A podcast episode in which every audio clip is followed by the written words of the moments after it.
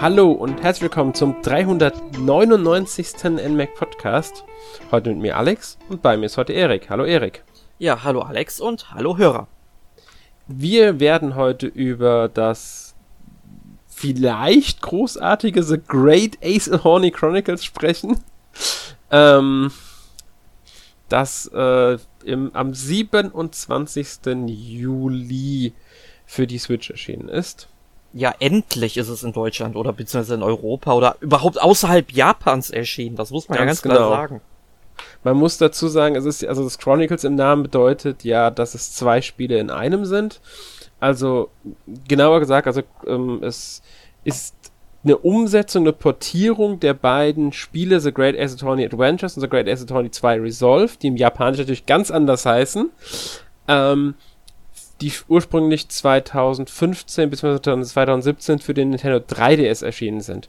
Und die hat Capcom jetzt nochmal für Switch, PC und PlayStation 4 umgesetzt, ähm, also zusammengepackt in eine Collection, die sich Chronicles nennt. Ein paar kleinere neue Inhalte hinzu, vorwiegend sowas wie eine äh, Artwork-Galerie und so ein Kram. Und haben das halt dann auf den Konsolen veröffentlicht am 27. Juli. Auch hier in Europa. Und wie Erik schon gesagt hat, die erstmalige Veröffentlichung beider Spiele außerhalb von Japan. Die 3DS-Version hat es nie außerhalb Japans gegeben. Allerdings, und das ist so eine Sache, die man auch erwähnen muss, genauso wie die ähm, anderen Spiele der ähm, Reihe seit, ich glaube, Apollo Justice war das letzte Spiel, das mit deutschen Texten daherkam. Und dann nochmal das Crossover mit Professor Layton. Also es ist wieder in Englisch rein, also rein englische Texte. Ja, genau, wobei ich halt sagen wollte, bei dem Crossover zu Layton, ich glaube, da war ja auch Nintendo dann schlussendlich der Publisher und Nintendo. Das war bei den ersten Ace Attorney-Spielen auch der Fall. Ah, okay, also, also Nintendo die, übersetzt ähm, ja, sag ich mal, dann schon gerne noch die Spiele ins Deutsche, aber mittlerweile auch nicht immer, leider, muss man mhm. ganz klar sagen.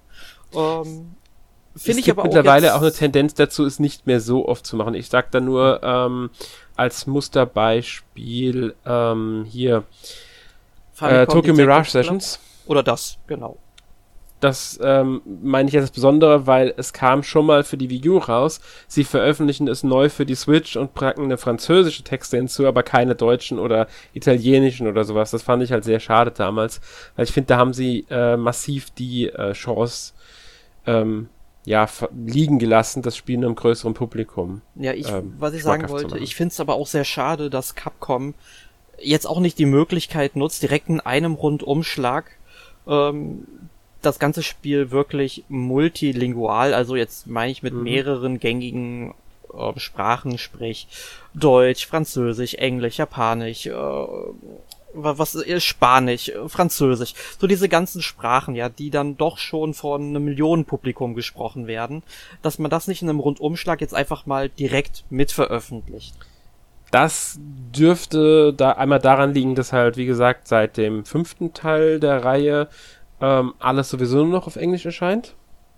Also äh, auch die letzten Teile waren nur noch auf Englisch, es waren nur die ersten vier. Also alles auf dem 3DS ist Englisch gewesen, nur der DS war Deutsch. Ähm, und abgesehen, wie gesagt, das Spin-off mit Professor Layton, aber da war ja Nintendo dann nochmal dran beteiligt. Ähm, und die späteren Spiele sind auch nur noch digital in Europa erschienen. Genau. Und das gilt ja jetzt auch bei The Great Ace Attorney Chronicles. Es gibt keine physische Version von dem Spiel. Es sind nun mal nicht die erfolgreichsten Spiele in Europa, beziehungsweise auch in, ähm, ja, allgemein außerhalb Japans. Es ist halt auch dem Genre geschuldet. Es sind ja im groben Sinne immer noch Visual Novels, die mittlerweile beliebter geworden sind, scheinbar, weil es gibt immer mehr Visual Novels, die ähm, auch in Europa erscheinen, aber der Großteil davon eben nur mit englischen Texten. Und das genau.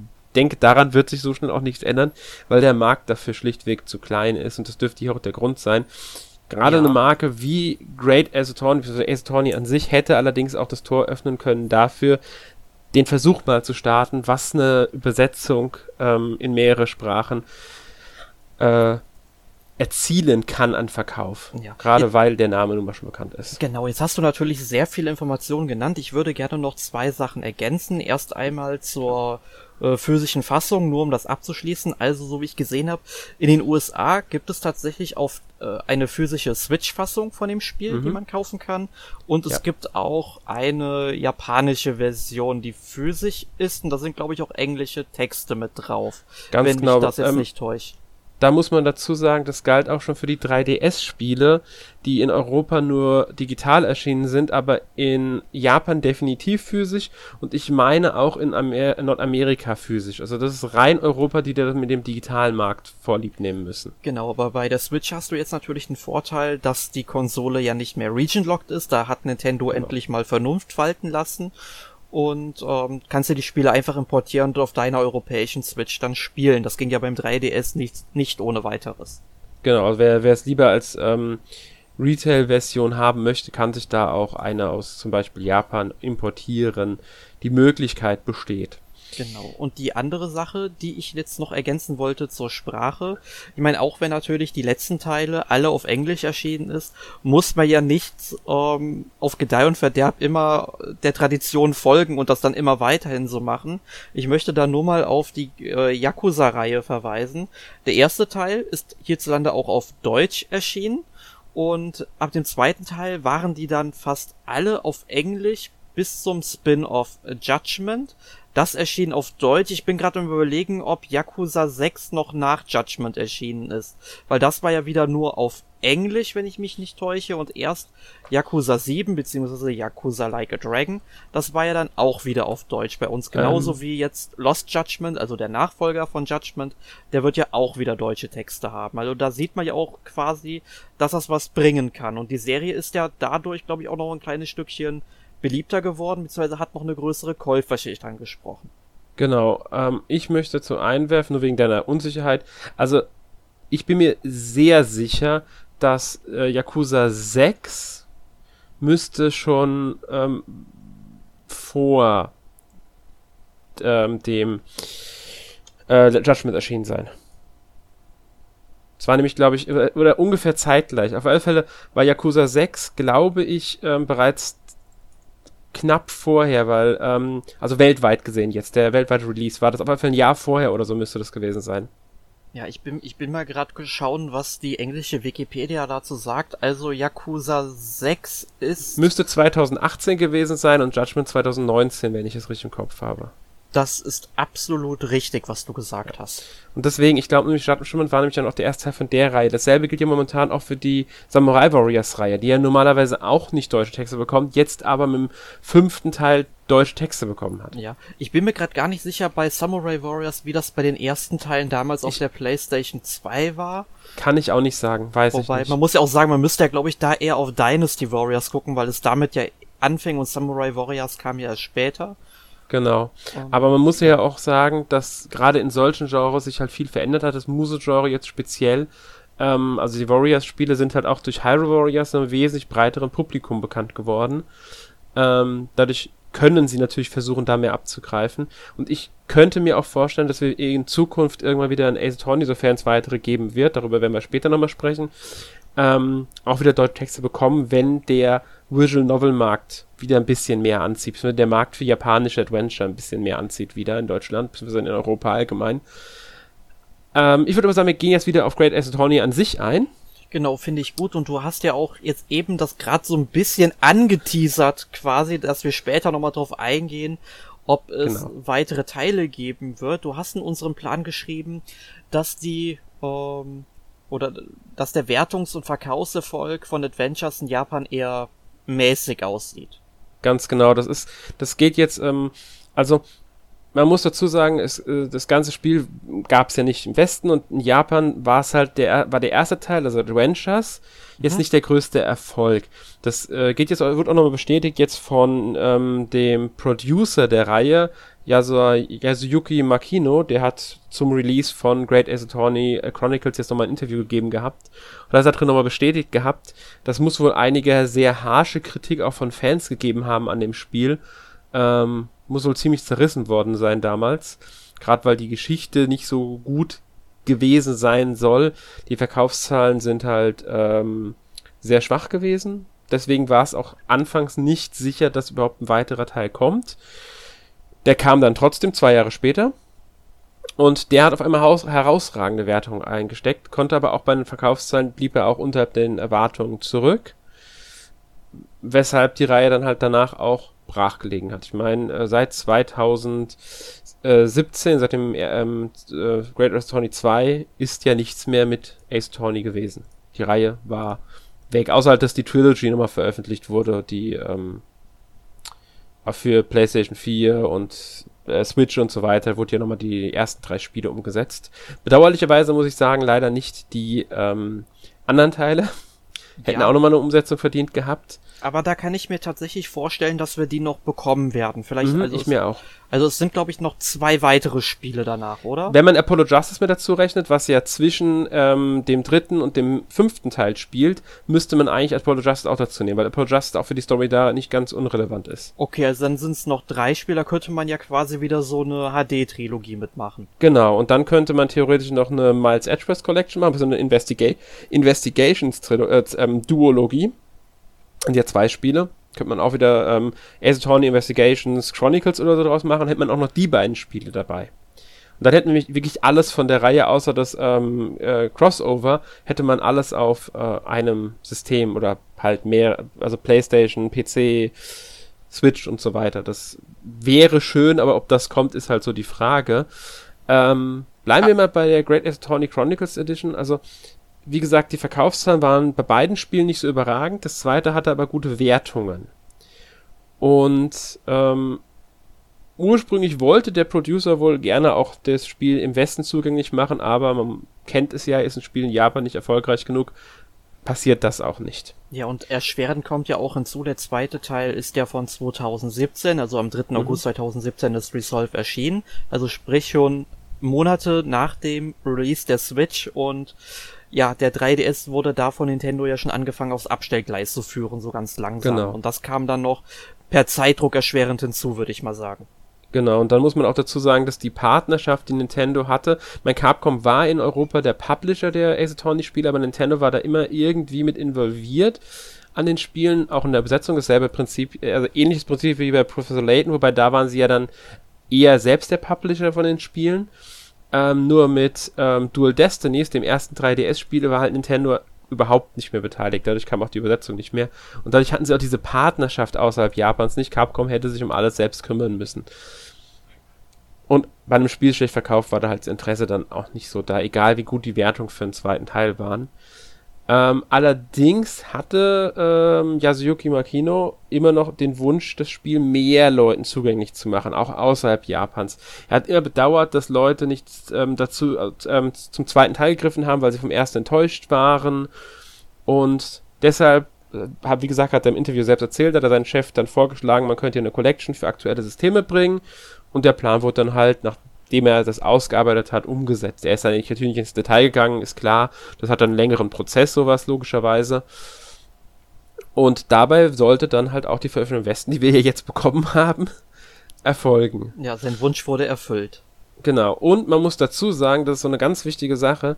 Ähm, die Chronicles-Version jetzt wurde auch in Japan wesentlich positiver aufgenommen. Auch Adventures jetzt, ähm, das ja gerade für seine Geschichte kritisiert wurde, wurde jetzt ähm, auf einmal in Japan von den Spielern angenommen und nicht mehr so zerrissen wie noch äh, bei der Erstveröffentlichung. Was ein bisschen seltsam ist, aber da liegt dann vielleicht die Zeit dazwischen. Vielleicht haben damals einfach die äh, Fans so, sind mit dem neuen Setting nicht klargekommen, wollten ein, einfach nur ein Phoenix Wright Spiel haben. Selbe Schicksal hatte ja auch Apollo Justice so ein klein wenig, dass viele kritisiert haben, dass man jetzt einen anderen Anwalt spielt, dass es nicht ähm, Phoenix Wright ist und so weiter, dass ihnen das nicht so gefallen hatte damals. Und dasselbe Problem könnte ich mir hier auch vorstellen. Man hat auf einmal jemand anderen gespielt, ähm, es war eine andere Ausrichtung und das hat denen nicht so ganz gefallen. Das könnte ich mir vorstellen, weiß ich natürlich nicht, aber das könnte ich mir vorstellen, weil Apollo Justice unter der Kritik auch zu leiden hatte. Ja, und wir hatten das ja auch schon vor kurzem mal in einem Podcast. Geschmäcker ändern sich ja mit der Zeit und man hat dann vielleicht eine ganz neue Sicht auf die Spiele gehabt, ein paar Jahre später, wenn es denn dieselben Individuen waren, die sich jetzt für dieses Spiel interessiert haben.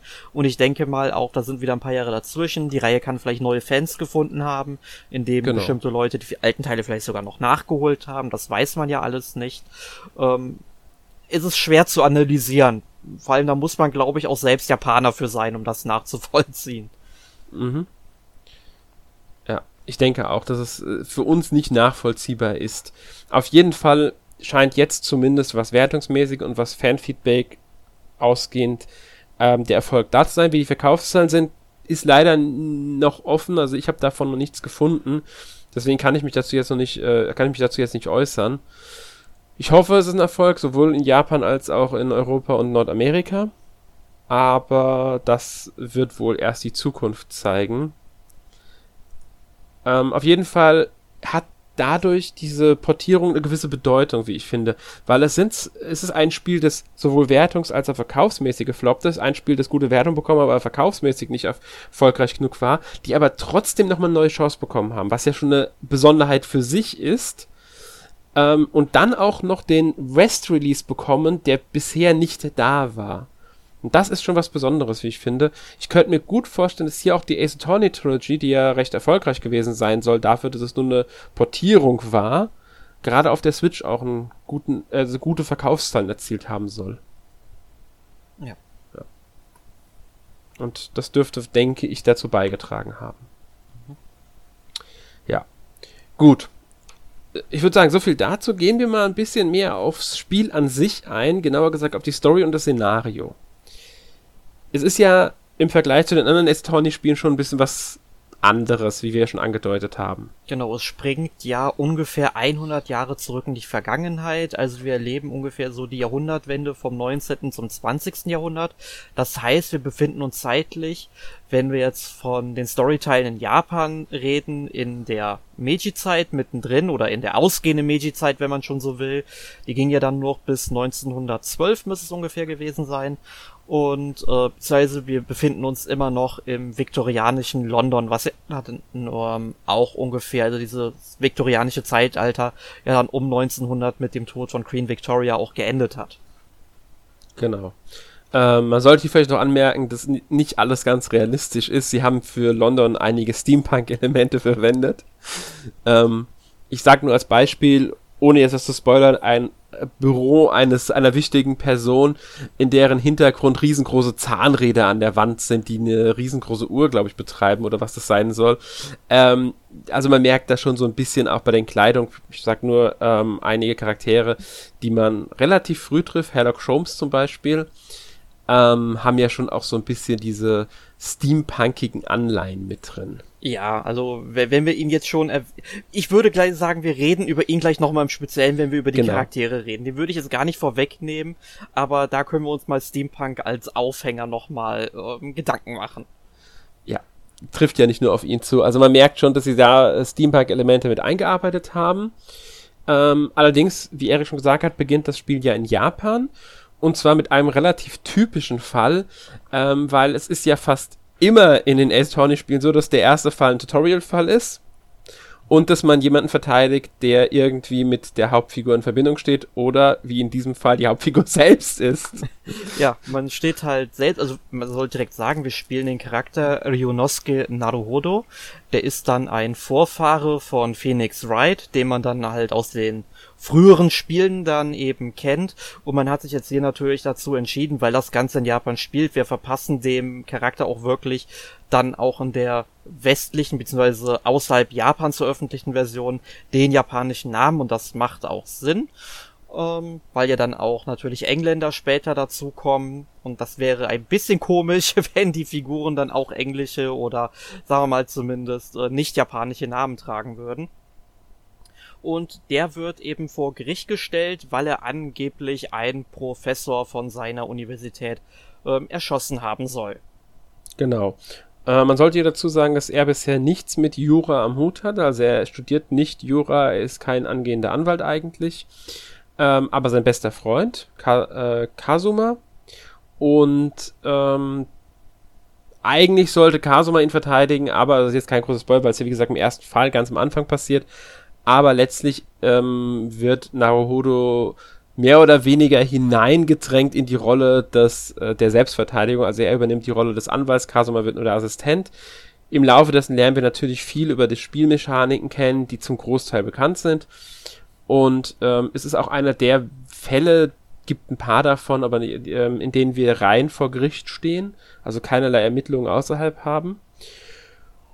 Und ja, wir müssen uns halt unsere Unschuld beweisen, indem wir wie üblich die vorgehen. Aufs Gameplay gehen wir auch gleich nochmal gesondert ein. Ähm, und später dann im Verlauf, ich meine, es ist nicht sonderlich schwer zu erraten, wie der Fall ausgeht, weil äh, es gibt ja zwei Spiele mit insgesamt zehn Fällen, auf den, äh, die daran anschließen, äh, geht dann ähm, Rionoske nach London als Austauschstudent. Wie es dazu kommt, was da genau passiert, wollen wir jetzt hier natürlich nicht verraten. Das hat aber Capcom ja schon bereits in den ersten Trailern gezeigt, dass er nach London kommt. Deswegen finde ich, ist es jetzt auch kein äh, großer Spoiler, dass das passiert. Und auch dort muss er dann halt als äh, Anwalt tätig werden, in Mordfällen ermitteln und die äh, vermeintlichen Täter halt verteidigen. Kommt aber natürlich wie in jedem Teil auch Unterstützung. Das Ganze ist natürlich sehr dialoglastig, wie wir es im Grunde von Ace Attorney kennen. Ja, ich finde das aber auch sehr lustig bei dem Charakter. Der ist ja, sag ich mal, dann auch, ich weiß nicht, wird irgendwo genau sein Alter gesagt, aber er müsste ja dann in seinen späten 10 oder frühen 20er sein, wenn er Student ist in der Regel. Ähm, ich glaube, das Alter wird sogar irgendwo erwähnt, grob, aber ich bin mir jetzt gerade nicht mehr sicher, ähm, wie alt er jetzt genau war. Aber ich meine, irgendwo wurde es. Ähm also ich glaube zumindest, äh, wenn ich mich jetzt erinnere, ich habe es wohl noch gespielt, dass äh, sein Freund Kazuma 23 ist. Das konnte man. Ich glaube, er ist, er ist ungefähr genauso alt. Ja. Zumindest im, im, also er müsste auch so 22, 23 in der Richtung irgendwas ja. sein. Genau, ich, ja. ich finde das halt so lustig. Er ist einfach nur Student. Ich weiß gar nicht, ob überhaupt gesagt wird, was er genau studiert. Das ist jedenfalls dann eben nicht Juristik oder Jura, wie auch immer man das jetzt eben bezeichnen möchte.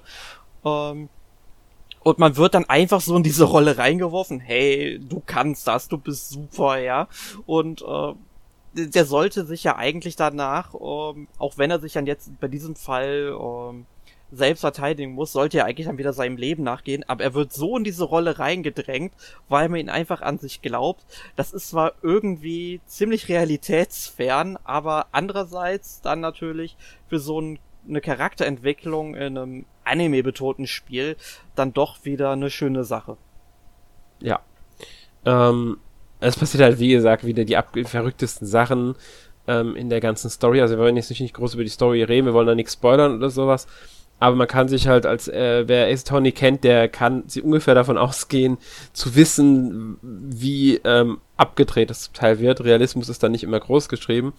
Ähm, was ja. mich zum Teil aber auch ein bisschen an Rand der Verzweiflung gebracht hat, weil es sich dann schon an manchen Stellen sehr unlogisch anfühlt und ich schon so gedacht habe, Leute, es ist doch offensichtlich, was jetzt Sache ist.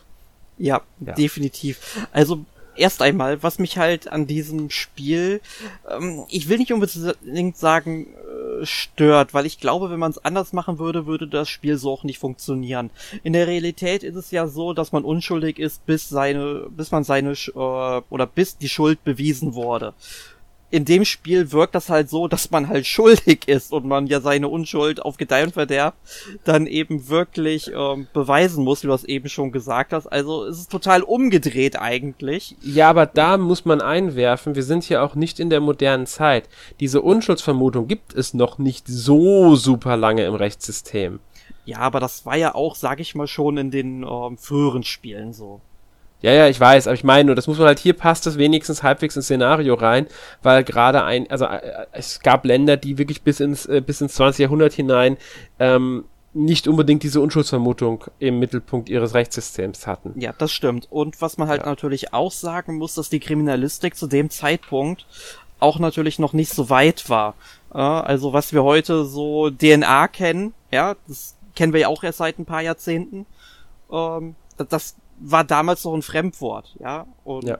das finde ich halt, dann muss man sich halt auch wirklich darauf einlassen, dass man darüber bestimmte Sachen eben nicht ähm, beweisen oder widerlegen kann. Auch Fingerabdrücke zum Beispiel. Sehr interessant finde ich auch die immer wieder dastehenden Sachen England, Japan. Erstmal die Beziehung der beiden Länder, also die Politik ist immer wieder ein Thema und beeinflusst auch so ein bisschen die Fälle und den Umgang mit den Fällen, aber auch der Kontrast zwischen denen. Hat man in Japan noch Schwarz-Weiß-Fotografien, die dort als das absolut moderne gelten, sind es in England schon Farbfotografien. Und die, auch das ist ein riesengroßer Unterschied. Da merkt man dann halt auch den Unterschied in der Entwicklung. Und ähm, auch das, finde ich, hat äh, ist so eine Besonderheit von diesem Spiel im Vergleich zu auch zu den anderen Ace Attorney Spielen Wobei man hier sagen muss, es gab natürlich auch schon andere Teile, die außerhalb Amerikas gespielt haben. Weil in der West-Version spielen ja die Ace Attorney-Spiele in, in, Amerika. Ähm, außer, ich glaube, einem einzigen Spiel. Ja, wobei das halt, sag ich mal, einfach nur, glaube ich, so übersetzt worden ist. Also tatsächlich ja. würde man ja, ja sie haben, Japan sehen. Sie haben bei der Lokalisierung ein bisschen mehr als nur die Übersetzung gemacht. Ähm, sie haben ein paar Sachen angepasst nochmal aber vorwiegend ist es natürlich eine, ähm, es ist eine Lokalisierungssache gewesen, das Ganze nach Amerika zu verfrachten, weil sie damals der Überzeugung waren, die ähm, deutschen, die, die europäischen und amerikanischen Fans, die würden mit einem Japan-Setting nicht zurechtkommen. Das finde ich immer so ich finde es immer schlimm, wenn man so die Spiele verstümmeln muss. Ähm, und ich sag ja nur, ich sag ja nur den Euro als Währung in Yokai Watch zum Beispiel, also ganz schlimm. Zum Beispiel, ja. Aber das war ja auch mit so einem Grund, warum, Ace, warum Great Ace Attorney damals ebenfalls nicht in Westen kam, weil man Capcom befürchtet hat, dass es nicht möglich ist, den Fans zu erklären, warum das Ganze jetzt in Japan spielt, wie die Verbindung zu äh, den anderen Spielen funktioniert. Und hier wussten sie nicht oder wollten sie es nicht anpassen, weil das keinen Sinn gemacht hätte für die Story. Und deswegen finde ich es auch gut, dass sie es jetzt so rausgebracht haben, wie es ist, ohne diese Anpassung. Und ähm, ja, wahrscheinlich einfach der Überzeugung, jetzt der Überzeugung sind, ist es was es funktioniert jetzt. Da merkt man auch wieder einen Unterschied zwischen früher und heute. Was daran, natürlich auch daran liegen dürfte, dass die Ace Tony-Reihe nicht mehr so präsent ist, ähm, außer halt durch die Trilogy. Und deshalb, vielleicht rechnen sie jetzt auch damit, dass die japanische Kultur bzw. Anime und Manga, die in den letzten Jahren nochmal einen ganz schönen Boom erlebt haben im äh, Nordamerika und Europa, dass da eher was aufgenommen wird dann durch die Spieler, durch die Fans. Ja, das kann natürlich mit ein Grund sein. Ja. Was ich aber auch ganz äh, interessant finde bei den Dialogen im Spiel. Vor allem, wir haben ja gesagt, wir spielen ja in der Regel einen Japaner, also wir spielen einen Japaner und wir unterhalten uns ja dann auch äh, mit Engländern. Das irgendwann reden man, redet man dann halt wirklich auf einer Ebene, also eigentlich schon im zweiten Story-Kapitel schon, aber jetzt ähm, der spielt ja auch, glaube ich, ein paar Monate nach dem äh, ersten Story-Kapitel und da ist es ja noch so, äh, man steht halt vor Gericht und man muss dann sich auch mit einer Person unterhalten, die aus England kommt und scheinbar nur Englisch redet im ersten Moment. Und ich finde es halt super interessant, wie sie da die Sprachhürde, vor allem jetzt sage ich mal in der ähm, europäischen oder nordamerikanischen Version, die ja glaube ich identisch sein dürften, überwunden ja. haben. Das war zwar in der japanischen Version auch schon der Fall, wie ich das gesehen habe, ähm, aber dass dann die Engländer quasi oder diese englische Person dann, wenn sie redet, man hat ja keine Synchronisation, man muss das Ganze halt irgendwie in Textform bringen. Man hat dann einfach so eine Schnörkelschrift, die man unmöglich lesen kann. Ja, und das haben sie damals auch schon bei der japanischen Fassung so gemacht, zumindest auf der Switch. Ja. Dazu möchte ich noch was einwerfen. Mhm. Bei dieser Schrift Wörter, die allgemeingültig sind, die also auch jemand verstehen kann, ja. der nicht so gut Englisch kann, sind aber verständlich geschrieben. Also die kann man dann lesen, trotzdem in dieser Schnörkelschrift. Genau sowas wie Yes oder Okay. Genau. Das, das kann man dann wirklich äh, daraus ähm, ablesen. Das finde ich auch wirklich gut, aber das ist so eine tolle Idee, ähm, in, ähm, ein Spiel dann eben mit Texten auszustatten, wo es keine flächendeckende Synchronisation gibt. Ja. Und zumal es ja auch wichtig ist hier, dass das äh, klar wird, dass die Person nicht verstanden wird. Und wir haben jetzt auch mal englische Texte. Da wäre es nicht seltsam, wenn man da einfach englische Texte für nimmt, weil nicht deutlich würde, ja, warum verstehen die Personen jetzt nicht? Die sprechen doch dieselbe Sprache. Ja. Eben nicht das Englisch, das in Japan gesprochen, im Japan-Fall gesprochen wird, das sprechen natürlich alle Japanisch, logischerweise. Und wenn sie dann in England sind, sprechen natürlich alle Englisch. Ja. Ich finde ähm, find es aber auch ich gut, ähm, ich finde es aber auch gut, dass es bei der japanischen Fassung auch tatsächlich auch schon so der Fall ist. Ja. Weil ich meine, klar, äh, Japaner können jetzt, sag ich mal, nicht so gut Englisch wie wir in der Regel. Ähm, aber das war halt vor 100 Jahren noch mal ganz, noch viel, viel schlimmer, als es heute eigentlich ist. Und da finde ich es halt super, dass sie es da ganz genauso gemacht haben. Und das ist wirklich fantastisch. Ja, finde ich auch. Also das ist, das ist eine Sache, die sie wirklich gut gelöst haben, um diese Sprachhürde darzustellen. Weil die ist ja dann teilweise doch recht äh, wichtig und nimmt hier einen großen Teil ähm, des Spielgefühls auch mit ein, der Atmosphäre mit ein. Das hat ja sogar Einfluss auf die ganze Art, wie dann die Befragung stattfindet und so weiter und so fort. Also in gewisser Weise halt auch auf die Erzählweise oder aufs Gameplay ein bisschen. Und das finde ich halt sehr, sehr schön so umgesetzt. Ähm, ja. ansonsten, was man vielleicht noch sagen kann, ist der zweite Teil, ohne jetzt viel zu spoilern, aber auch das ist ja im Vorfeld durch Trailer schon gezeigt worden, dreht sich dann inhaltlich, wie gesagt, nur eine einzige Andeutung, also keine Sorge, ich spoiler hier jetzt nichts Großartiges. Ähm, findet man auch in allen möglichen Beschreibungstexten. Da geht es dann grob darum, dass eine Weltausstellung eine große stattfindet. Nur um hier schon mal den Rahmen des zweiten Teils zu ähm, umreißen, damit alle wissen, sie haben sich da auch was Neues ausgedacht als Thematik. Ja. Ja? Gut. Ich hoffe, das war jetzt äh, so in Ordnung formuliert. Oh mein, oh mein Gott, du hast das Spiel jetzt so gespoilert, jetzt spiele ich das nicht mehr. Ja, genau. Ich denke, äh, wie gesagt, es wurde schon in irgendeinem Trailer wurde es mal gezeigt. Es gibt da Beschreibungen zu. Also, das ist jetzt wirklich kein großer äh, Spoiler. Wer Screenshot so sieht, könnte das sogar auch mitbekommen. Ja, ähm, also, das ist, es ist ja nur ein, um, ein Umriss des Settings, was wir uns genau, da eben. Genau. Das ist so diese Setting-Änderung im zweiten Teil, ähm, ohne jetzt da weiter drauf einzugehen. Außerdem eine wichtige Sache, vielleicht noch in den Extras im Hauptmenü kann man sich die sogenannten Escapades angucken. Das sind Mini, also so Extra-Episoden, Gespräche vorwiegend mit den bekannten Charakteren. Ähm, es sind so kleine Geschichten, um die Beziehung zwischen denen nochmal zu zeigen und so weiter und so fort. Da sollte man aber vorsichtig mit sein, weil die können schon im Anzeigebild aber und in der Text, in der Beschreibung der ganzen Episode äh, die Story des Spiels vorwegnehmen. Da sollte man wirklich gucken, dass man ähm, darauf achtet, zu welchem Zeitpunkt die ungefähr angesiedelt sind. Also ich glaube, die erste Episode spielt wäre im ersten Fall, die zweite müsste dann aber auch schon, also auch wäre im zweiten Fall sein und die dritte ist wäre im dritten Fall. Aber danach bin ich mir nicht so sicher, wie es dann weitergeht, weil ich nicht darauf geachtet habe, weil ich mir gesagt habe, okay, die kann ich mir immer noch später anschauen. Ist leider nicht markiert, während welchem Fall die spielen.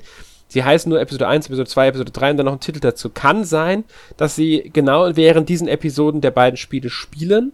Gibt acht Stück davon, wenn ich es richtig gesehen habe. Zumindest sind acht von Anfang an freigeschaltet. Vielleicht halten sie sich zwei äh, zum Freischalten offen, aber das Menü gibt eigentlich nicht mehr genug Platz her. Ähm, deswegen bin ich mir halt auch nicht sicher, wie gesagt, wie die jetzt genau angeordnet sind. Ja. Nur so als Hinweis, die sind vorhanden, die sind, äh, sind ein schöner kleiner Bonus, aber vorsichtig beim Anschauen wegen möglicher Spoiler. Ja, und wer da auf Nummer sicher gehen will, der schaut sich die eben an, wenn er beide Teile durchgespielt hat. Genau. Was übrigens, ähm, was wir glaube ich noch gerade erwähnt haben, äh, circa 50 Stunden dauert. Ich glaube, Capcom hat sogar eine Spielzeit von 60 bis 80 ausgegeben gehabt. Ich bin mir nicht mehr ganz sicher. Ja, ich denke mal, das kommt auch darauf an, wie schnell man da eben durchkommt, weil man hat ja die Möglichkeit, dann den Tatort und so weiter auch mal zu untersuchen, quasi in so einer ähm, Point-and-Click-Adventure-Manier in dem Modus. Mhm.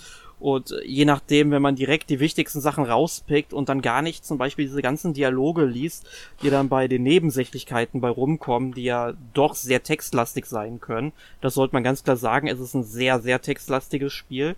Mhm. Und ähm, da dauern die ganzen Fälle ja in der Regel ähm, ungefähr normal schon so fünf bis sechs Stunden. Ne? Also ja das hat mich dann am Anfang auch schon so ein bisschen erschlagen.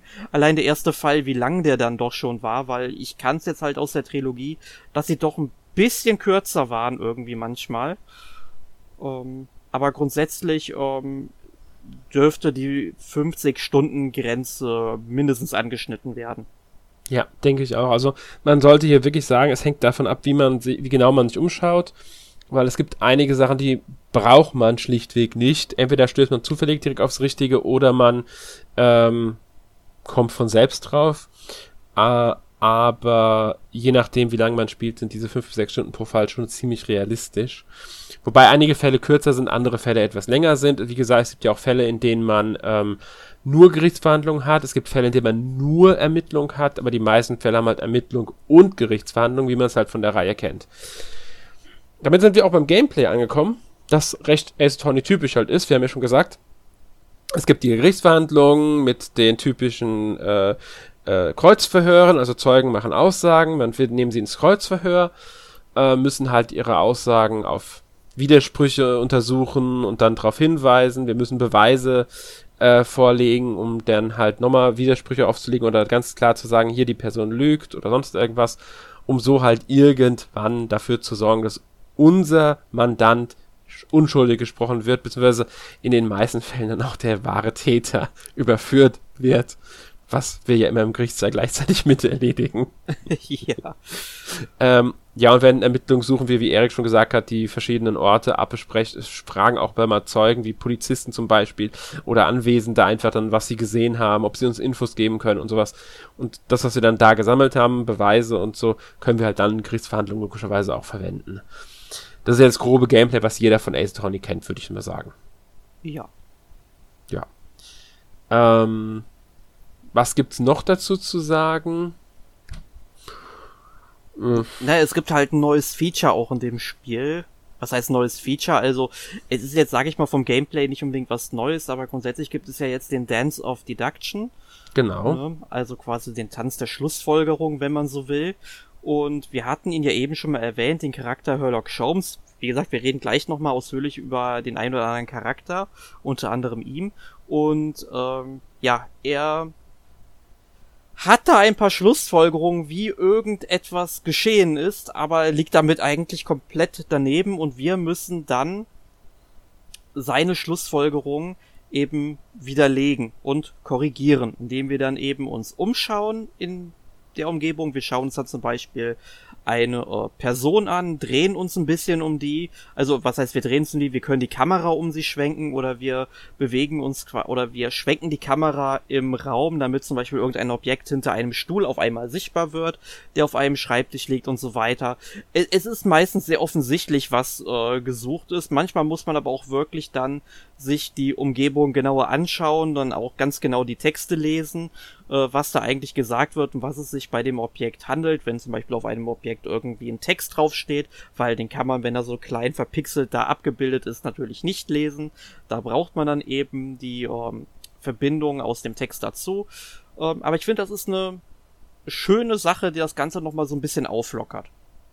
Genau, ich mag, mochte die auch sehr gerne, die ähm, Dance of Deduction Sachen, weil sie auch ähm, schön inszeniert sind, muss man dazu sagen.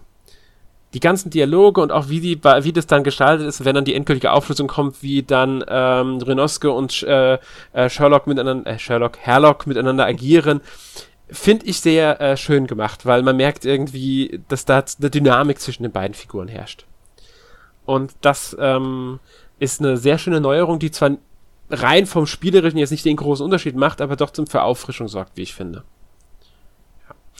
Ähm, ähnliches gilt auch wenn, bei der zweiten Neuerung, die sie drin haben, ähm, und zwar dann Gerichtsverhandlungen selbst. Es gibt Unterschiede zwischen Japan und England. In Japan ist es ganz normal, man muss den Richter davon überzeugen, dass der Mandant unschuldig ist. Fertig.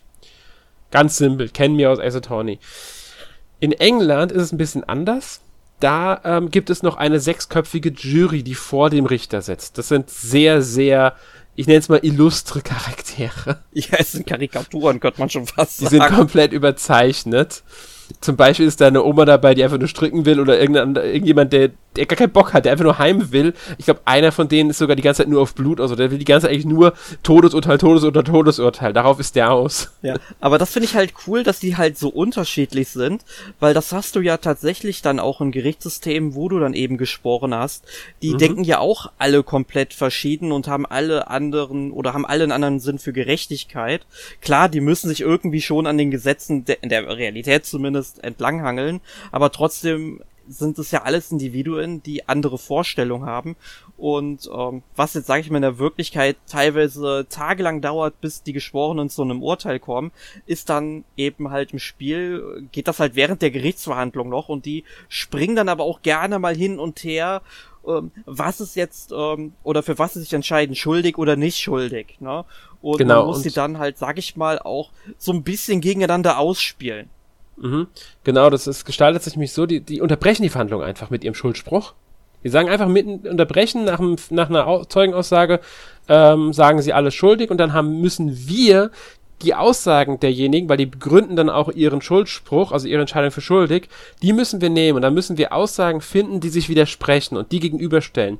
Und damit überzeugen wir sie dann davon, dass sie ähm, halt falsch liegen und deswegen ändern sie es auf unschuldig um. Haben wir vier von den sechs Jurymitgliedern davon überzeugt, darf die Verhandlung, geht die Verhandlung weiter und wir dürfen wieder Kreuzverhör ne nehmen und versuchen, die Unschuld von unserem Mandanten zu beweisen.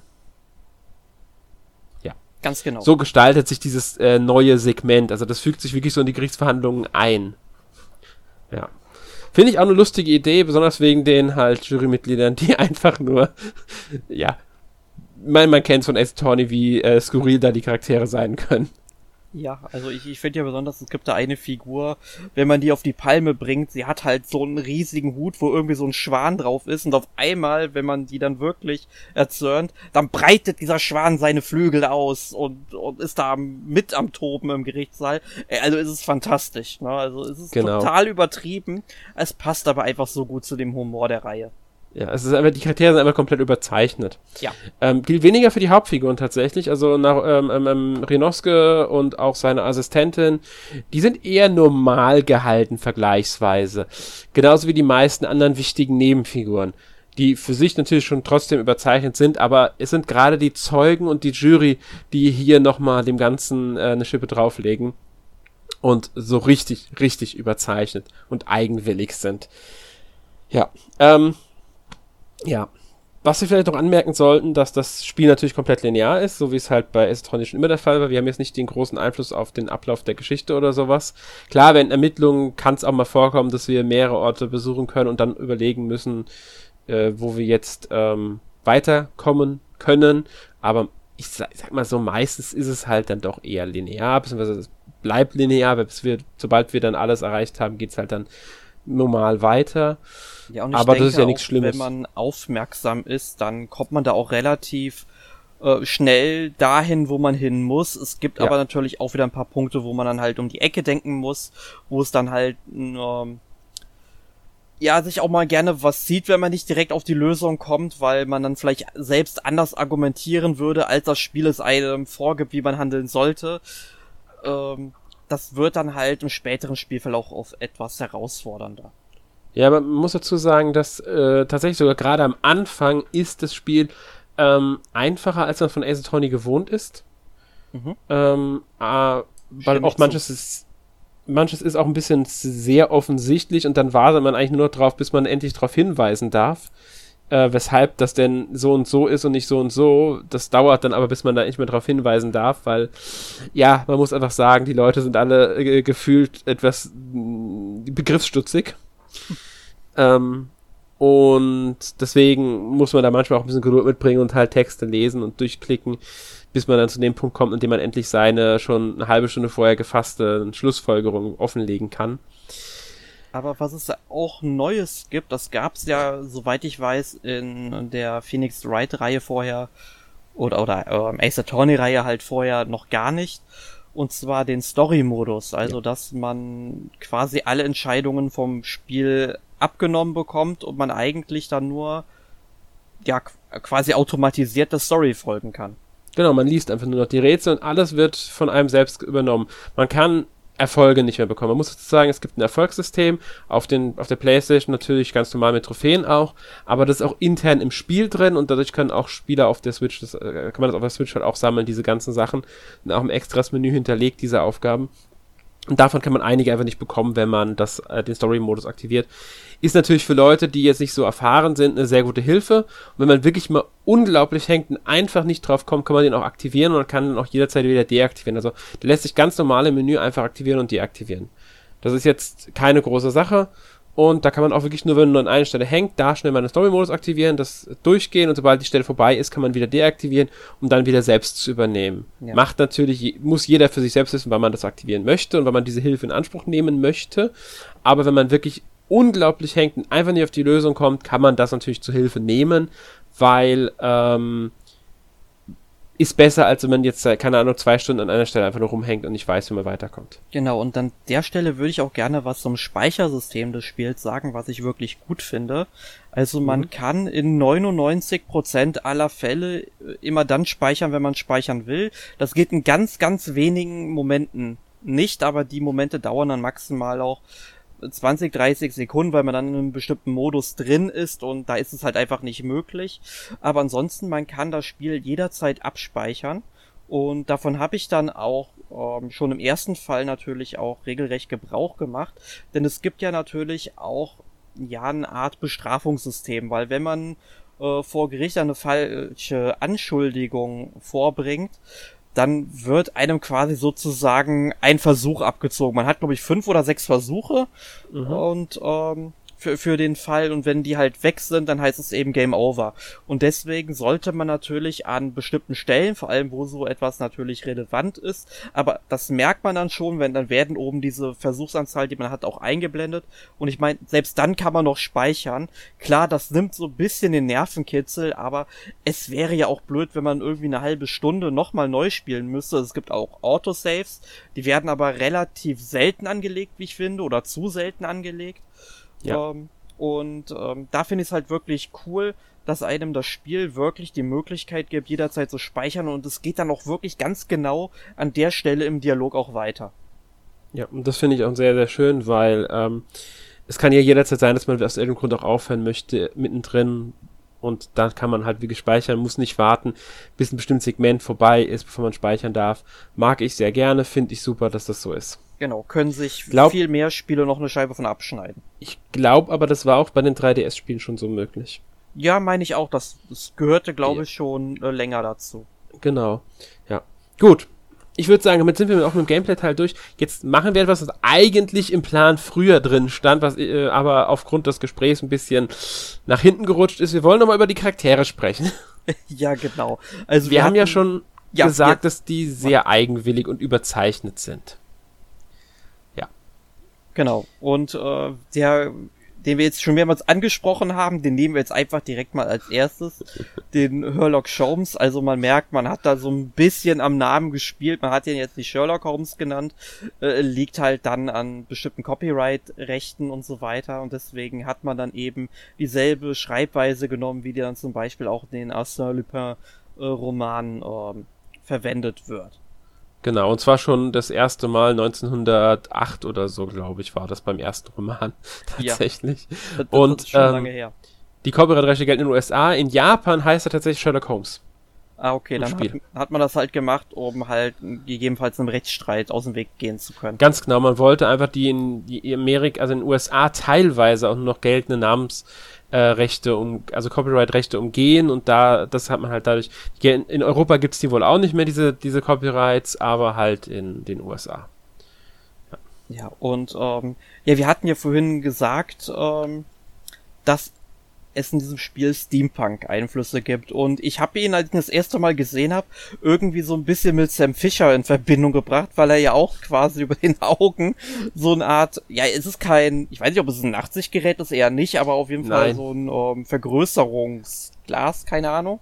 Ja, also ich würde ich würde auch, also ich würde es als, ähm, wie soll man es bezeichnen am besten, äh, so ein typisches, so eine typische Brille, wie man sie oft bei Steampunk-Charakteren halt sieht. Ähm, genau, mit so einem kreuzförmigen Muster auch drauf. Also genau. ich fand es schon äh, ziemlich äh, lustig. Aber ich muss auch sagen, ich find's cool, wie man dann den Namen, also Herlock Schaums, tatsächlich in der englischen Übersetzung dann auch anspricht. Weil, ähm, wenn Sherlock Holmes und Ryunosuke Naruhodo zum ersten Mal aufeinandertreffen und sich halt vorstellen. Ja, und dann denkt halt äh, unser Ryunosuke einfach, dass ähm, Sherlock Holmes ein, ja, äh, Entschuldigung, Sherlock Holmes ein äh, Deutscher ist, weil er dann einfach eben meinte, ja, äh, Herr Lock war die angenehm oder sowas, ja. Äh, Herr Lock war der Name. Finde ich fantastisch, dass man das eben reingebracht hat. Und das ja. zeigt halt auch mal wieder, dass es dann für Japaner dann teilweise unglaublich schwierig ist, westliche Namen dann zu erkennen und auszusprechen. Mhm. Ganz genau. Finde ich auch großartig, wie sie das umgesetzt haben. Ja. Und um bei dem Herr Lock zu bleiben, ähm, der ist halt einfach nur ein durchgeknallter Detektiv. Also er, er ist, er hat ein sehr gutes Auge für Details. Das kann man ihm anrechnen. In seinen Schlussfolgerungen ist er aber eher voreilig, um es mal positiv auszudrücken. ja, also so ein Genie, wie er dann in den Romanen oder halt in den Film- und Serienumsetzungen halt dargestellt wird, ist er in der Regel nicht. Ja, und interessanterweise kennt man ihn auch in der Spielwelt von Ace Attorney, weil über ihn in einem Magazin immer wieder Geschichten kursieren, ähm, über seine Abenteuer halt. Deswegen glaubt auch die Assistentin von Rionosuke, äh, Susato Mikotoba, dass er so Teil der Superdetektiv sei, weil sie das halt alles gelesen hat. Sie, sie liest ganz viel über den, über äh, halt England und überhaupt über die Welt und deswegen ist sie so begeistert, dann Sherlock, äh, Herlock Holmes kennenzulernen und dann stellt er sich halt als doch nicht unbedingt so der brillanteste Detektiv heraus. genau, aber es, ich finde es gut, dass es mal was anderes ist und man nicht einfach diesen Stereo, äh, stereotypischen Sherlock dann eben genommen hat und mhm. das Ganze ja mal so ein bisschen verändert hat. Jetzt hast ja. du mit äh, Susato Mikotoba ähm, eine weitere Figur genannt, die ist ja Ryonoskes Assistentin. Das genau. ist auch eine Bekannte von Kazuma ähm, Asogi, also dem besten Freund. Und die hilft einem dann auch bei den Fällen. Also vor allem dann ab der zweiten Episode. Äh, sprich, also ab dem zweiten Fall sozusagen geht das dann halt wirklich weiter, wo sie ihm dann mit Rat und Tat zur Seite steht. Ja. Ähm, ist quasi die typische Assistentin in einem Ace Attorney-Spiel, wie man sie halt aus den Vorgängern kennt. Und ähm, sie ist halt sehr japanisch vom Kleidungsstil, vom Verhalten nicht unbedingt, weil sie liebt ja den Westen. Genau, es ist, sag ich mal schon, ähm, ja, äh, eine Gegensätzlichkeit in ihr. Also sie trägt ja dann tatsächlich ähm, auch immer ein Kimono, hat ähm, das Haar hochgesteckt, wie man das dann halt so von japanischen Frauen aus dieser Zeit kennt. Und ähm, dann trotzdem dieses Interesse für äh, den Westen zu haben, das ist dann doch schon, ähm, das beißt sich so ein bisschen, macht diese Figur aber auch ein bisschen interessanter. Genau, das verleiht ihr einfach so wirklich Persönlichkeit und ähm, sie ist auch, wie eigentlich alle Charaktere, hat sie was Witziges an sich. Ähm, oh ja, vor, hatten, vor, allem, wenn äh, Rionoske irgendwas sagt und äh, damit ist sie da nicht so ganz einverstanden, dann siehst du nur in der Sprechblase so ein Hai, ja, und auf einmal dreht sich das ganze Bild und man liegt dann erstmal so kopfüber und äh, weiß eigentlich gar nicht, was mit einem gerade passiert ist. Und man erst realisieren muss, dass sie einen gerade, ja, mit so einem ähm, Karatewurf umgeworfen hat. Genau, sie, sie ist halt sehr, ähm, sagen wir mal, sie ist, genau, ja. Ähm, mag sie sehr gerne, muss ich sagen. Mhm. Finde sie, find sie ist ein fantastischer, fantastischer Charakter und eine gute Agent zu Rinosuke. Äh, Kazuma Asogi ist so der typische, ähm, ja, nicht Mentor, aber fast Mentor-Charakter, ähm, der halt Rinosuke auf seinen Weg bringt und dabei auch eine wichtige Rolle einnimmt, die wir jetzt nicht spoilern wollen, natürlich. Also wir wollen nichts genaueres dazu spoilern. Ähm, aber schon im ersten Fall ist er ja dann derjenige, der Kasuma dazu bringt, dass er sich selbst verteidigt und so weiter und so fort. Genau, du und, hast hier auch dieses typische äh, Kohai und Senpai-Gefühl. Genau. Du siehst halt, dass Yunosuke zu Kazuma tatsächlich aufsieht. Ja, ganz genau. Und das ist halt, das nimmt, ist in der Geschichte auch sehr wichtig. Ähm, und auch für ähm, Susano ist er jetzt nicht unwichtig. Sie kennt ihn halt auch schon und ähm, sie ist, er ist eigentlich Verbindung zwischen Rionosuke und ähm, Susano. Ja. Susato heißt sie, nicht Susano. Susato. Susato. Susato. Ja. Genau. Er ist die Verbindung zwischen den beiden und ja, lustig bei ihm ist zum Beispiel sein Stirnpfand. Das ist wirklich immer, immer die Bänder, die hinten runterhängen, die sehr lang sind, wehen immer im Wind, egal wo er ist. Ob er jetzt äh, im Gerichtssaal ist oder nicht, egal. Es wehen immer diese Stirnbänder. Und das merkt sogar Rionoske in einer Szene an. Coolness hoch 10. Ja, also einfach total bekloppt. Das merkt man hier. Dasselbe gilt, wie gesagt, auch für die anderen Charaktere. Wir haben dann noch ähm, Iris Wilson als Beispiel, die dann noch auftritt später im Spiel. Zu ihr wollen wir jetzt gar nicht so viel zu erz erzählen. Ähm, sie ist äh, halt aus England ein Charakter. Äh, wobei man sie durch die Trailer und Bilder natürlich auch kennt. Sie äh, ist dann auch, doch relativ präsent auch schon zum Teil gewesen. Ähm, wobei nicht so präsent wie damals, als der erste Teil ähm, für den 3DS erschienen ist. Da wurde präsenter mit ihr, also mehr mit ihr geworben als jetzt. Was vielleicht auch daran liegt, dass man jetzt da ein bisschen Spoilergefahr sieht oder so. Ja. Wollen wir mehr zu ihr erzählen? Ja, das Einzige, was wir halt noch sagen können, ist, sie ist die Assistentin von Herlock und wenn man sich den Namen von ihr anschaut und ähm, den Namen von Herlock sich mal anschaut, dann könnte man vielleicht auf eine Verbindung kommen. Genau. Ähm, dann gibt's noch natürlich den bösen Staatsanwalt, Anführungszeichen natürlich böse, also den Widersacher, den, den, den, den Gegenspieler, gegen den man halt immer wieder die Fälle verhandeln muss, gerade in ähm, äh, England halt, Barock van Siegs. Ja, ich, ich finde ja auch interessant, wie er dann im Spiel wohl genannt wird. Ich habe ihn tatsächlich noch nicht kennengelernt, du hast es dir aber aufgeschrieben. Den Grim Reaper of the Old Bailey. Also, genau, nett, wenn man so einen Titel hat. Äh, eigentlich, also äh, will niemand gegen ihn äh, antreten, wenn er Staatsanwalt ist.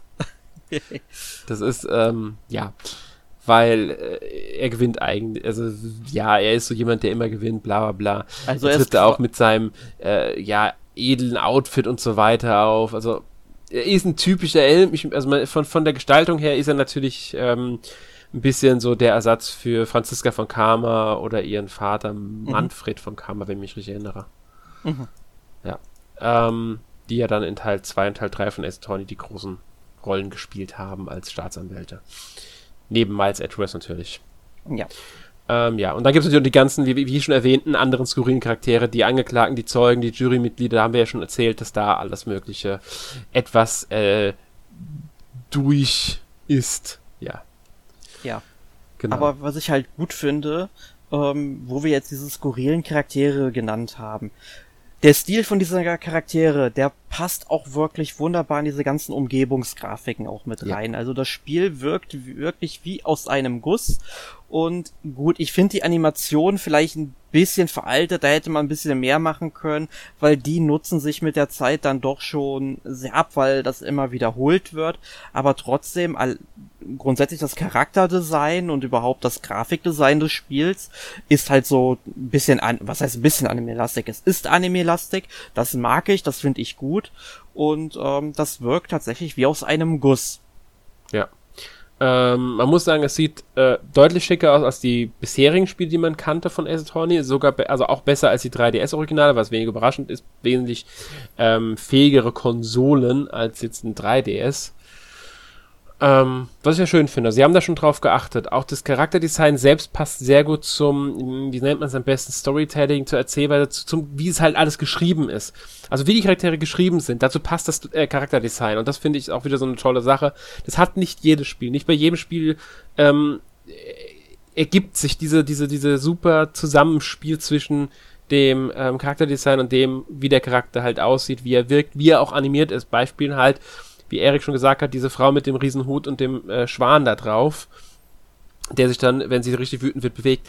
Das ist einfach richtig, richtig toll, was sie, wie sie das alles so in Einklang miteinander gebracht haben. Ja, ich denke aber auch, dass dieser Anime-Stil da viel dazu beiträgt, weil wir hatten ja vor kurzem auch einen Podcast so Neo The World Ends With You und mhm. da haben wir genau dasselbe wie jetzt auch hier in The Great Ace Attorney. Ja, ich denke auch, dass es einmal ist es dieser Anime-Stil und dann sind natürlich auch noch die Spiele für sich, es gibt das Spiel mit Anime-Stil, bei denen das nicht der Fall ist aber das hilft natürlich ungemein, weil man ist ja sowieso nicht, äh, man geht sowieso vom Realismus weg, in der Story schon, im Charakterdesign geht man davon weg und das, da, da passt das dann einfach super gut. Wenn hier jetzt eine realistische Grafik wäre, würde das alles nicht so gut funktionieren, glaube ich. Mm, ja, ich war gerade überlegen. Ich, es gibt ja von ähm, Ace Attorney auch einen Film. Das ist wieder was anderes. Das ist was, aber da muss man dazu sagen, da haben sie auch wirklich bei einigen Figuren, die auch wirklich diese total überzeichneten Ganz genau. Frisuren reingehauen. Das haben sie halt da auch nochmal angepasst. Deswegen kann man das jetzt nicht als äh, Gegenbeispiel bringen. Und ja. ähm, aber trotzdem halt, es, es passt ja richtig rein und ich glaube tatsächlich so eine realistische Grafik würde jetzt hier ähm, nicht gut reinpassen. Ich würde jetzt an der mhm. Stelle mal kurz auf A Judgment verweisen, weil es ja doch in eine recht ähnliche Richtung geht vom Gameplay her, auch wenn es da noch mal ein bisschen was anderes ist und Judgment ist für sich auch überdreht, aber da ist halt dieser realistische Look ähm, auch einfach passender, weil die Fälle wesentlich realistischer sind. Aber das ist genau. hier eben nicht der Fall und deswegen passt das ja auch richtig gut. Man muss das wirklich immer Spiel für Spiel oder Film für Film immer für sich betrachtet sehen. Ganz genau. Und hier passt halt sehr gut. Ähm, was gibt's da noch zu sagen? Ich würde sagen, auch der Soundtrack passt sehr gut zum Spiel. Ich finde, der fügt sich da gut ein. Ist jetzt kein übermäßig. Äh, ich mag den Soundtrack, sagen wir es mal so. Ja, also ich, ich finde ihn angemessen. Ja, genau, angemessen, das ist er. Genau das meine ich damit. Ähm, wer interessiert an dem Soundtrack ist, der, den gibt's mittlerweile, glaube ich, auf so gut wie allen bekannten Streaming-Plattformen. Legal, also ja, einfach mal reinhören, da könnt ihr euch selbst ein Bild davon machen. Genau. Ja. Ja, und dann würde ich sagen, gehen wir mal auf die Zukunft der Ace Attorney-Reihe ein. Weil ist ja die große Frage, jetzt haben sie das Spiel veröffentlicht, nachdem vier Jahre lang Pause in der Reihe war. Ähm, abgesehen von natürlich der HD-Trilogy, die wir jetzt, die man da nicht mit rein betrachten sollte. Ähm, nach vier Jahren, das ist, glaube ich, die längste Pause, die die Reihe überhaupt seit den DS-Zeiten gemacht hat. Man muss ja dazu sagen, dass die ersten Teile auch noch in Japan für den GBA erschienen sind, aber das wird ja dann, ist ja dann nochmal dieser Sonderfall. Ähm, es gab noch schon mal eine längere Pause von drei Jahren damals zwischen dem dritten Teil und Apollo Justice, aber so diese fünf Jahre Pause, die, die äh, vier Jahre Pause, die wir jetzt hatten, ist jetzt die längste bisherige. Ich bin mal gespannt, ob es da noch mal was geben wird. Ähm, Anzeichen sind natürlich vorhanden, weil Capcom hat eine Feedback-Umfrage gestartet gehabt und in der wurde zumindest nach einem dritten Teil gefragt, beziehungsweise ein dritter Teil, ein möglicher dritter Teil angedeutet. Also ist zumindest das Interesse bei Capcom schon gegeben, einen weiteren Teil jetzt speziell von The Great Ace Attorney zu entwickeln. Ja, ich fände auf jeden Fall super, wenn da noch was kommt, weil ich finde, das ist eine Reihe, die auf keinen Fall untergehen darf, weil die hat sich wirklich ihren Platz in der Videospielwelt mit Dutzend Teilen jetzt erkämpft und soll da bitte jetzt auch nicht, äh, sag ich mal, verschwinden. Es das heißt ja nicht, dass die Spiele unbedingt jeden ansprechen sollen.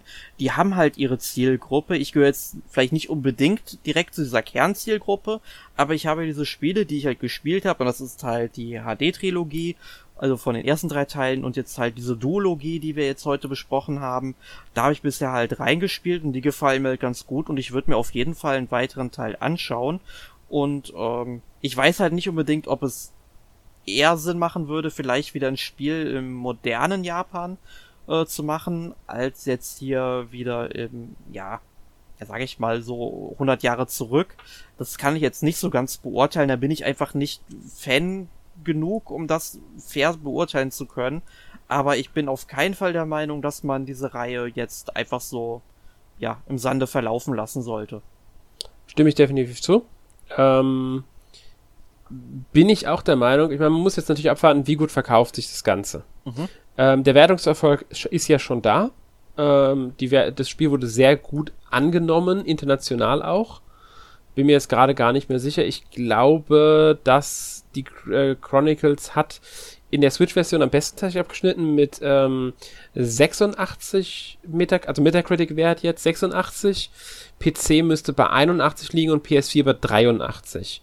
Was ich jetzt für alle, für so ein Spiel wirklich gut finde. Ähm, da merkt man halt dann auch wieder die unterschiedliche Ausrichtung äh, beim Genre-Interesse, beziehungsweise beim Reiheninteresse, denke ich, auch der Plattform jeweils. Mhm.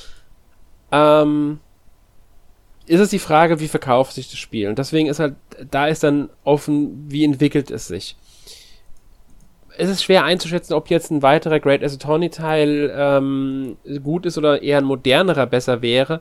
Man kann sagen, wir hatten schon sechs Teile in dem modernen Stil. Letzte kam davon im Japan 2016 raus, beziehungsweise auch in Europa kam der 2016 raus. Ähm, das war Spirit of Justice und ähm, war ja auch rein digital damals auf dem 3DS ist halt die Frage, ob sie nochmal zu Phoenix Wright zurückkehren wollen oder ob sie jetzt sagen, hm, wir haben jetzt dieses Neue, vielleicht ist es dann das Bessere, vielleicht erreichen wir damit mehr Publikum. Allerdings hatten sie ja, nachdem sie das erste Great, Great Ace Attorney entwickelt hatten, auch nochmal normales Phoenix Wright entwickelt. Das war ja, äh, wir hatten eine Great Ace Attorney 2015 und dann im Jahr darauf kam ähm, Spirit of Justice und dann im Jahr darauf kam das zweite Great Ace Attorney. Denkbar wäre durchaus, dass sie auch nochmal ein normales, Great, äh, normales Asset machen. Genauso wie ein Great Asset Mich würde es aber ehrlich gesagt auch nicht überraschen, wenn sie jetzt erstmal dabei bleiben, die alten Spiele zu portieren und tatsächlich nochmal eine Trilogy bringen mit Apollo Justice, Dual Destinies und Spirit of Justice.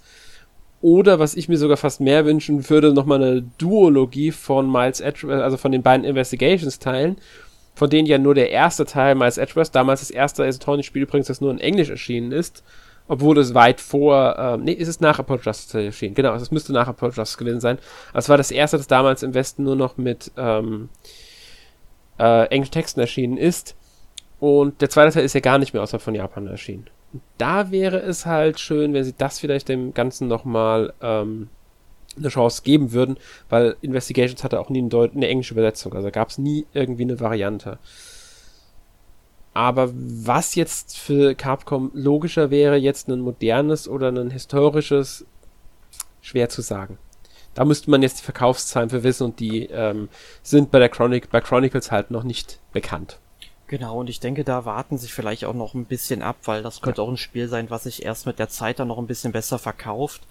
Äh, vor allem, weil ja auch eventuell dann im europäischen Markt erschwerend hinzukommt, weil es ja nur digital erhältlich ist und nicht jeder gewillt ist, dann eben den Vollpreis für ein digitales Spiel auszugeben, da vielleicht auch erst noch auf einen Sale wartet, wo es dann statt oh. 60 dann 30 Euro kostet. Es kostet keine 60, das wollte ich gerade einwerfen, da muss man bemerken, das Spiel kostet grundsätzlich nur 40 Euro. Ach so, gut, das, das ist ja. dann natürlich auch nochmal was anderes, aber gut, vielleicht sind dann auch 40 Euro für den einen oder anderen zu viel und ja. Aber ich denke mal, wenn es dann so 20 kostet, dann kann man definitiv zugreifen.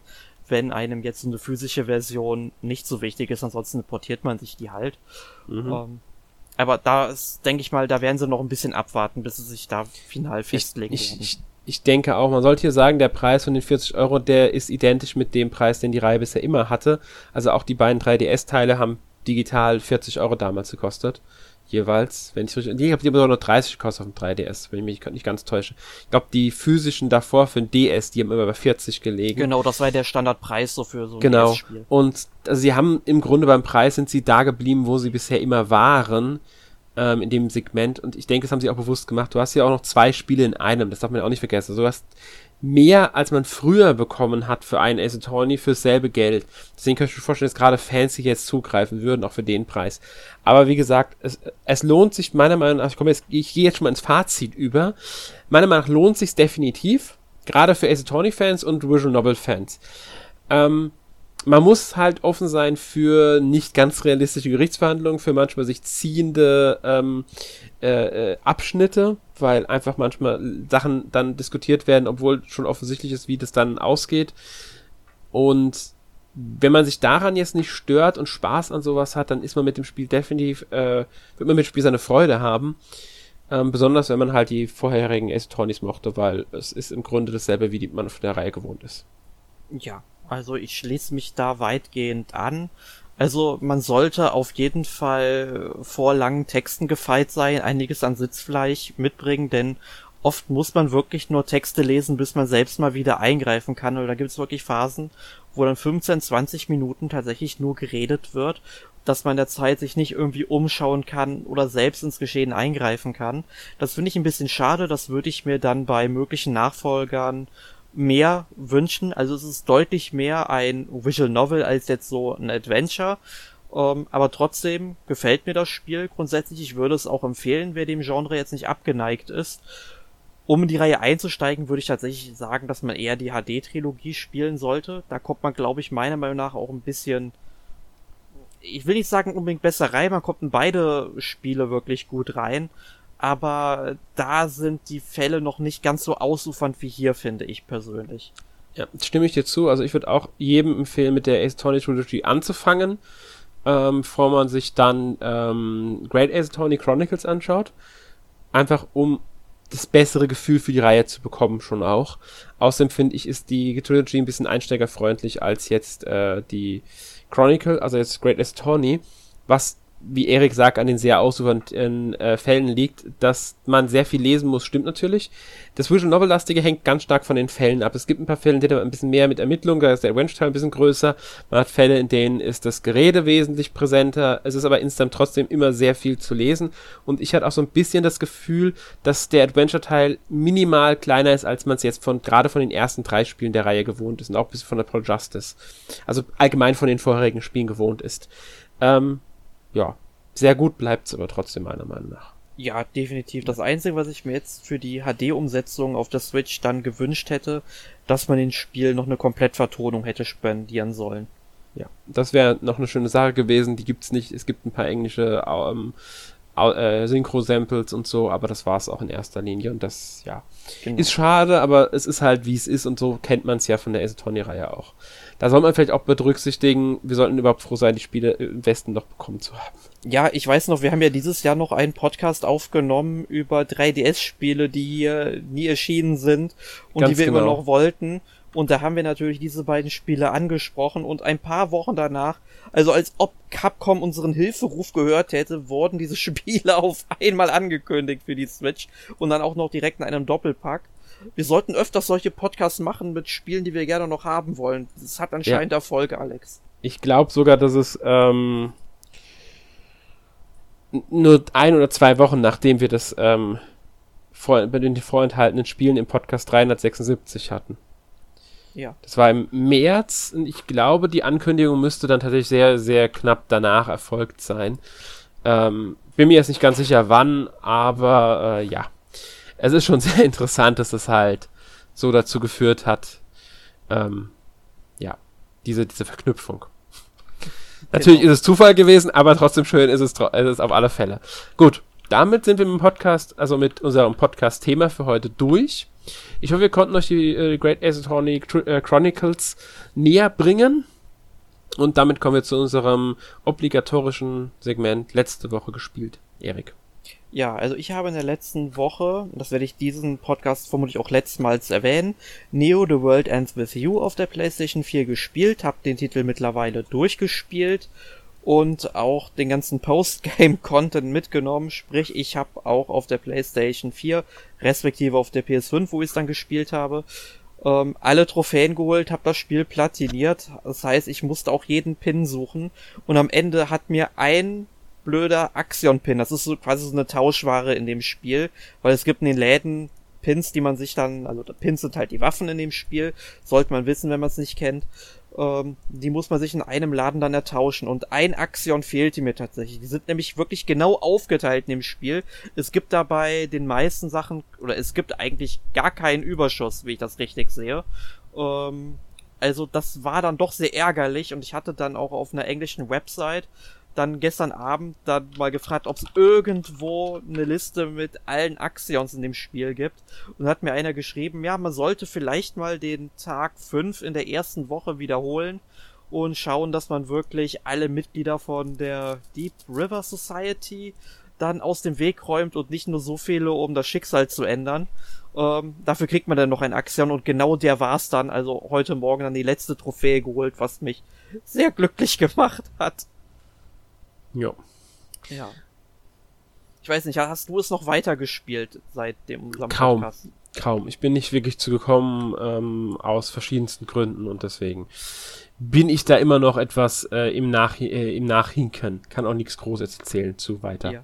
Nee, aber ich kann dir nur empfehlen, spiel's unbedingt weiter, denn. Habe ich auch vor, ich muss nur schauen, halt, wann ich dazu komme. Genau, denn im Finale, äh, also vor allem wenn du den ersten Teil gespielt hast, Fanservice pur, was da alles auf dich zukommt. Ja. Ja. Ja, und ansonsten habe ich diese Woche gespielt Final Fantasy 3. Bin ich mittlerweile angegangen im Pixel Remaster. Ich muss mich ja ein bisschen sputen, weil, äh, ja, im Grunde, ich meine, wenn der Podcast erschienen ist, ist auch schon Teil 4 als Pixel Remaster auf Steam erschienen. Äh, ja, ich muss mich halt was sputen, weil also zwei habe ich ja durchgespielt und jetzt bin ich bei drei und ich merke mal wieder, dass mir Final Fantasy 3 damals schon nicht besonders gut gefallen hat und ähm, ich ein bisschen kämpfen muss, um da voranzukommen, weil ich will es auch tatsächlich im Pixel Remaster mal durchspielen. Ähm, bin allerdings auch schon von der DS-Version, die ja deutlich aufgebohrter weil das Pixel Remaster, nicht so der große Fan von. Und äh, ja, ich habe eigentlich eher mehr Lust, Teil 4 zu spielen, wenn der in den nächsten Tagen äh, aus jetzt Podcast-Aufnahmesicht erscheint. Ja. Gut, also das war es dann eigentlich von meiner Seite aus, was ich gespielt habe. Wie sieht's denn bei dir aus, Alex? Ich habe ein paar Sachen gespielt. Ähm, Kitaria Fables, das ist so ein Action-Adventure mit Farming-Elementen. Und man spielt eine Katze. Alle Charaktere sind Tiere in dem Spiel. Ist ein, ja, eigentlich schönes, kleines Action-Adventure mit einer, ja, jetzt nicht unbedingt die einfallsreiche Story, aber macht Spaß soweit. Das Farming macht auch Spaß. Erinnert mich mehr an Rune Factory als jetzt an Harvest Moon oder Stardew Valley. Wird es dem nächsten Test bei uns auf der Seite geben. Ähm, dann habe ich auf der PS5 äh, Greek Memories of Azure gespielt. Das ist ein 2D Action Adventure das so ein bisschen Metroidvania-Elemente nutzt. Ähm, besonders der Stil gefällt mir sehr gut von dem Spiel. Macht auch bisher wirklich Spaß, sowohl die Kämpfe als auch die kleineren Rätsel. Man kann bis zu drei Charaktere auf einmal spielen, tatsächlich. Äh, Ähm, und es gibt auch eine Taste, wenn man die gedrückt hält, dann bewegen die sich auch gleichzeitig, wenn man mit denen läuft und die springen auch gleichzeitig per Tastendruck. Also man kann sie auch gleichzeitig bewegen, was auch teilweise notwendig ist. Manchmal lässt mal einer auf einem Schalter stehen, damit dann der andere durch ein Tor gehen kann oder einer stellt sich in den Aufzug, der andere betätigt die äh, Kurbel, damit der Aufzug nach oben gezogen wird und so weiter. Man kann halt jederzeit auch zwischen den wechseln. Finde ich bisher wirklich schön, das Spiel. Ähm, dann habe ich Tormented Souls angespielt. Das ist ein Indie-Horror-Spiel im Stil von Resident Evil und Silent Hill. Hab noch nicht so weit gespielt. Bisher finde ich ähm, es gerade atmosphärisch und vom Stil her sehr schön. Erinnere mich wirklich an Resident Evil und Silent Hill. Ähm, muss ich mal schauen, wie sich es halt entwickelt. Werde ich bestimmt in einem der nächsten Podcasts auch nochmal drüber reden.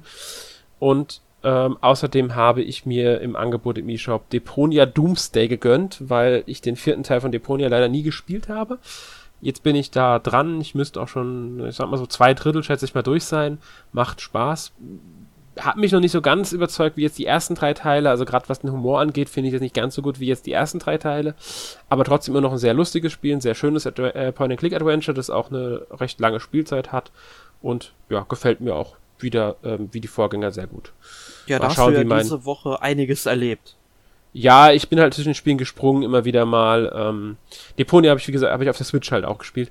Ähm, ja, ich bin halt zwischen den Spielen immer wieder hin und her gesprungen. Besonders zwischen Gitaria und Deponia. Ähm, Tormented Souls habe ich nur ganz kurz, wie gesagt, gespielt. Ähm, und Greek halt auf der PS5 dann vorwiegend. Mal abgesehen von The Great Asset Attorney, die ich auch gespielt habe die Woche nochmal. Ähm, um da noch so ein bisschen für den Podcast mich vorzubereiten. Ja, das war bei mir ja auch der Fall das war's für diese Ausgabe. Nächste Ausgabe ist dann schon der Podcast Nummer 400. Genau, und für dieses Jubiläum haben wir uns etwas ganz Besonderes ausgedacht und die erste Hälfte der Aufnahme ist mittlerweile zum Glück auch schon im Kasten, ist etwas länger geworden als, also es war schon ungefähr so geplant, dass es länger wird, aber ab der 400. Ausgabe führen wir auch eine neue Kategorie ein und wenn die euch gefällt, dann wird die auch bestehen bleiben. Und zwar das NMAC Quiz zum Jubiläum des Gamecubes am 14. September, also wirklich tatsächlich, ich glaube so, es müsste fast am selben Tag sein, nee, ein, ein Tag später, glaube ich, am 15. müsste der Podcast herauskommen, genau. Genau. Und da ist der Gamecube dann 20 Jahre und einen Tag alt von japanischer Zeitrechnung aus wo der Release dann eben oder der Launch eben stattgefunden hat, haben wir uns gedacht, wir beschäftigen uns mit dem GameCube, aber da wir uns ja schon mal zu Genüge über den GameCube äh, unterhalten haben, haben wir einfach gedacht, wir machen eine neue Kategorie zu unserem Jubiläum und reden dann einfach mal über 20 Jahre GameCube. Ganz genau. Bin gespannt, wie euer Fazit dazu ausfällt. Damit verabschieden wir uns für heute. Ähm, ja, bis zum nächsten Mal. Tschüss. Tschüss.